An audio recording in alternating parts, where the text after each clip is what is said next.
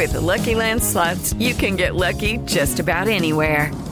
This is your captain speaking. Uh, we've got clear runway and the weather's fine, but we're just going to circle up here a while and uh, get lucky.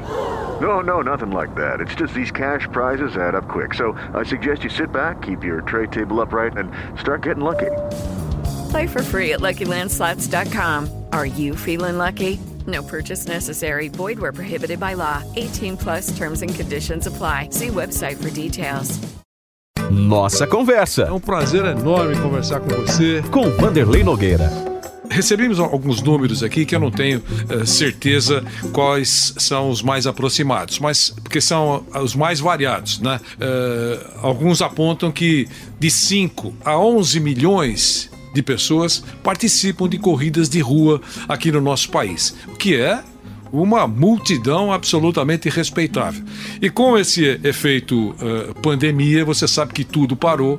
Obviamente também as corridas de rua que reúnem milhares de pessoas, algumas lotam avenidas, né? Para as pessoas, homens e mulheres participando disso tudo. Uh, Paulo, Paulo Carelli é presidente da Associação Nacional de Corridas de Rua, tem uma visão ampla daquilo que acontece no país todo, porque todos os estados brasileiros fazem esse tipo de prova esse tipo de corrida e essa prática esportiva praticam e, e, e, e, usam essas corridas. Atletas importantes, medalhistas, atletas eh, quase profissionais ou aqueles que conseguem treinar várias vezes por semana e também aqueles iniciantes. Enfim, colocam o coração para bater um pouquinho mais forte.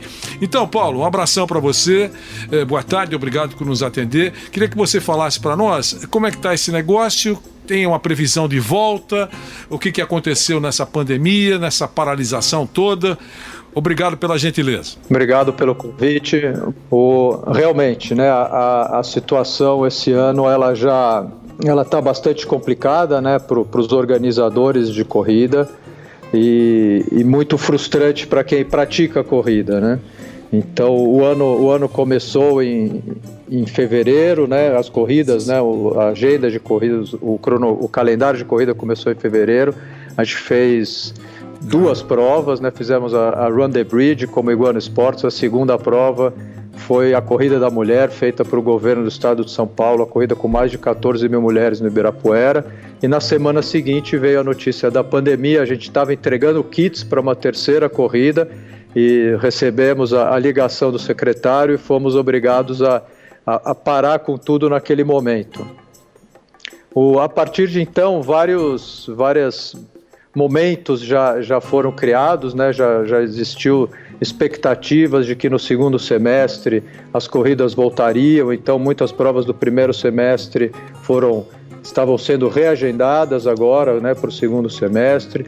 Depois disso, o, a gente começou a perceber e os números indicarem, e todos esses planos de retomada né, começaram a, a, a, apontar que realmente os eventos de, de, aglomeração de pessoas, onde a gente né, junta muita gente para pra praticar o esporte, eles né, não, não, não iam encontrar um ambiente seguro para acontecer e as provas começaram então já a ser transferidas para 2021. Né? Então, o cenário que a gente tem hoje é que eu acredito aí que mais de 90% dos eventos que estavam marcados para o Brasil todo esse ano estão sendo transferidos para 2021. O, o, Flávio Prado tem uma pergunta para você. Diga, Flávio. Paulo, uh, tem um evento que fica exatamente no meio de 2020 e 2021, que é a São Silvestre.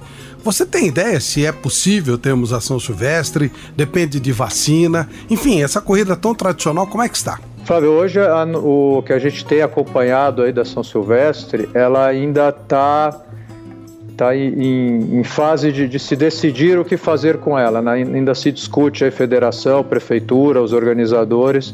Ela, ela ainda, como ela ainda existe um, um tempo, né, vamos dizer, razoável, é no fim de dezembro, e, e a gente sabe que hoje assim o, o, planejamento ele consegue ser feito num prazo infelizmente um pouco menor do que esse, né? Então a gente vai contando os dias e o pessoal trabalhando para tentar entender como vai estar tá o, o cenário lá em 31 de dezembro. Eu acho que a São Silvestre, para ela acontecer da forma como ela é originalmente, realmente né, mais de 20 mil pessoas reunidas né, naquela grande celebração, aquela grande aglomeração, ela realmente depende de vacina. Eu acho que na condição atual né, de, de, de saúde, ela não, não consegue acontecer naquele formato. Mas discute-se uma São Silvestre menor, uma São Silvestre só para atletas de elite, várias, várias coisas estão sendo discutidas. E, mas eu acho que para São Silvestre acontecer da forma como ela é tradicionalmente, só com a vacina mesmo. Né? Paulo, é, é, claro, você deve ter pelo menos uma ideia, né?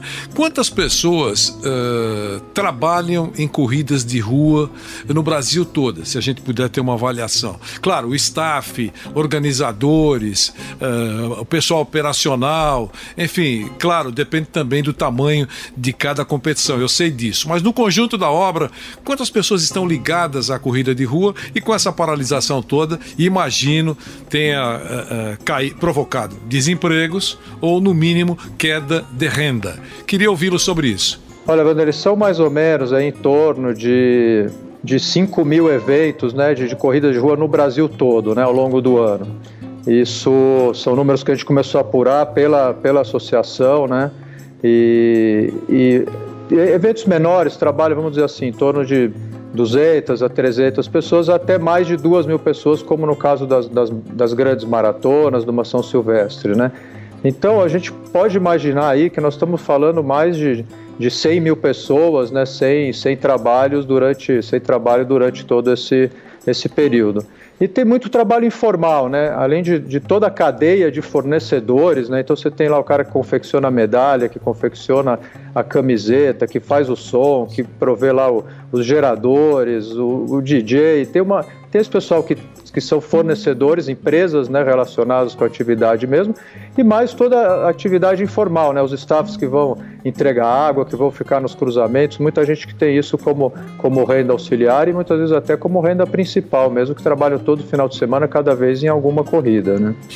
Para encerrar, Paulo, uh, você já falou que muita coisa já foi transferida para 2021, já, uh, pelo menos no início de 2021, alguma competição já marcada, pelo menos nesse momento, marcada, a gente não sabe o que vai acontecer um pouquinho para frente, mas olha, a corrida tal já foi transferida, como fizeram, por exemplo, com os Jogos Olímpicos, né? Olha, não vai acontecer, mas vai acontecer em, ju em junho de 2021 lá no Japão. Já tem alguma coisa, alguma corrida importante já uh, marcada para 2021?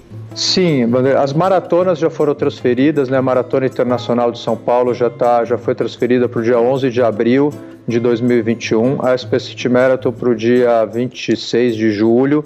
Então são datas que já constam no calendário da prefeitura, mas elas, vamos dizer, elas estão marcadas, mas ainda não estão regulamentadas, autorizadas a acontecer, vamos dizer assim, né? Então são as novas datas já existem, mas que para elas efetivamente né, aconteçam, a gente depende de, desse processo de liberação e que vai passar por esses estágios aí de, de vacina, de protocolos e como é que as coisas vão evoluir até lá. Entendi. Paulo Carelli, um grande abraço, obrigado pela gentileza, por ter participado conosco.